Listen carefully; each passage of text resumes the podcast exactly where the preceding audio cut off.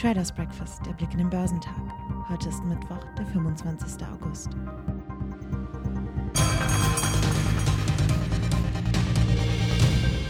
Auf gleichbleibend hohem Niveau dürfte sich der deutsche Aktienmarkt auch zur Wochenmitte in den Handel begeben.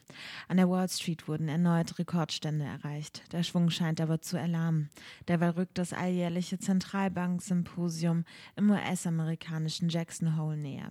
Gerne haben US-Notenbankchefs diese Konferenz zum Anlass genommen, um eine Wende in ihrer Geldpolitik anzukündigen, schrieb Volkswirt Cyrus de la Rubia von der Hamburg Commercial Bank.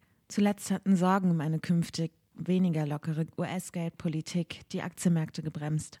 Am Freitag will sich US-Notenbankchef Jerome Powell zu Wort melden. Die asiatisch-pazifischen Aktien tendierten am Mittwoch unerlässlich. Der Hang Seng Index in Hongkong sank um 0,4 Prozent, nachdem er zuvor noch gestiegen war. Der Shanghai Composite stieg um 0,3 Prozent, während der Shenzhen Component um 0,3 Prozent fiel. Andernorts lag der japanische Nikkei knapp unter der Nulllinie.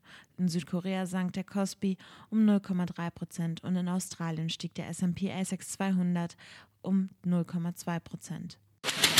Die Anleger haben am Dienstag an den US-Börsen nach den Vortagsrekorden einiger Indizes nicht mehr so energisch zugegriffen. Im Tagesverlauf reichte es an der technologielastigen Nasdaq-Börse und dem S&P 500 aber dennoch für die nächsten Bestmarken.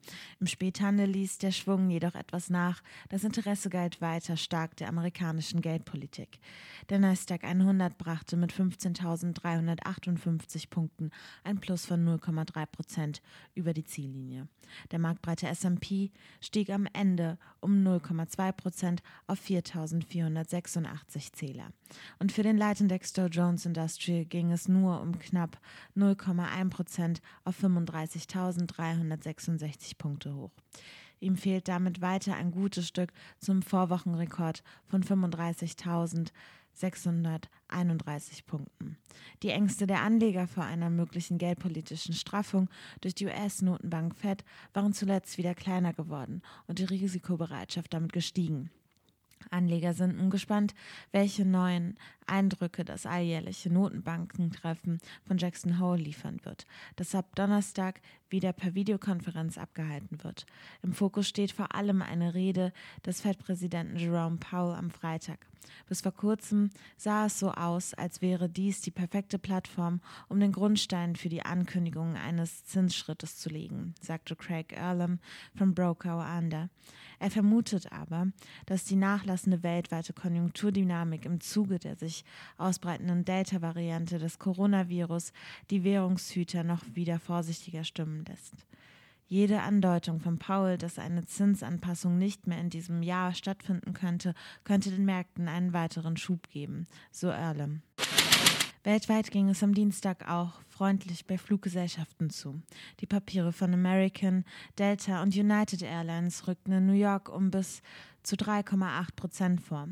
Michael Houston vom Broker CMC Markets verwies auf die Hoffnung, dass die erste reguläre US-Zulassung eines Covid-19-Impfstoffs vom Vortag der Impfkampagne nochmals einen Anstoß geben könnte. Der DAX hat sich am Dienstag etwas weiter von seiner schwachen Vorwoche erholt. Der deutsche Leitindex hielt sich während des gesamten Handelstages in der Gewinnzone und schloss 0,3 Prozent höher bei 15.906 Punkten. Der MDAX hatte sogar zwischenzeitlich den Sprung auf ein Rekordhoch geschafft. Bei dem Index der mittelgroßen Werte stand letztlich ein Plus von 0,5 Prozent auf 36.140 Punkte zu Buche. Der DAX habe sich stabilisiert, schrieb Analyst Martin und Schneider von der Bank Donner und Reuschel. Die bisherige Konsolidierung im August wertete der Experte positiv. Das nächste Ziel von 16.200 Punkten habe Bestand, nachdem sich das Börsenbarometer seit Freitag wieder weitgehend vom jüngsten Rückschlag erholt hat. Unter den Einzelwerten im DAX zählten erneut die zuletzt gebeutelten Autowerte zu den größten Gewinnern. Daimler, BMW und Volkswagen stiegen um 1,3 bis 2,2 Prozent. An der Indexspitze bauten die Anteilscheine des Essenslieferdienstes Delivery Hero ihre Vortagesgewinne deutlich aus und schnellten um 5,7 Prozent in die Höhe. CTS Eventim und Dermafam legten Quartalsberichte vor. Der schwer von der Corona-Krise getroffene Ticketvermarkter war im zweiten Quartal auf Erholungskurs eingeschwenkt, ist aber nach wie vor weit entfernt vom Vorkrisenniveau. Die Aktien gewannen 2,6 Prozent. Zur Wochenmitte wird der IFO Geschäftsklimaindex, das wichtigste deutsche Konjunkturbarometer, veröffentlicht. Erwartet wird ein leichter Rückgang von 100,8 auf 100,4 Punkte. In den USA stehen die Auftragseingänge langlebiger Wirtschaftsgüter auf der Agenda. Geschäftszahlen kommen von Aroundtown, Autodesk, NetApp, Royal Bank of Canada, Salesforce und Ulta Beauty.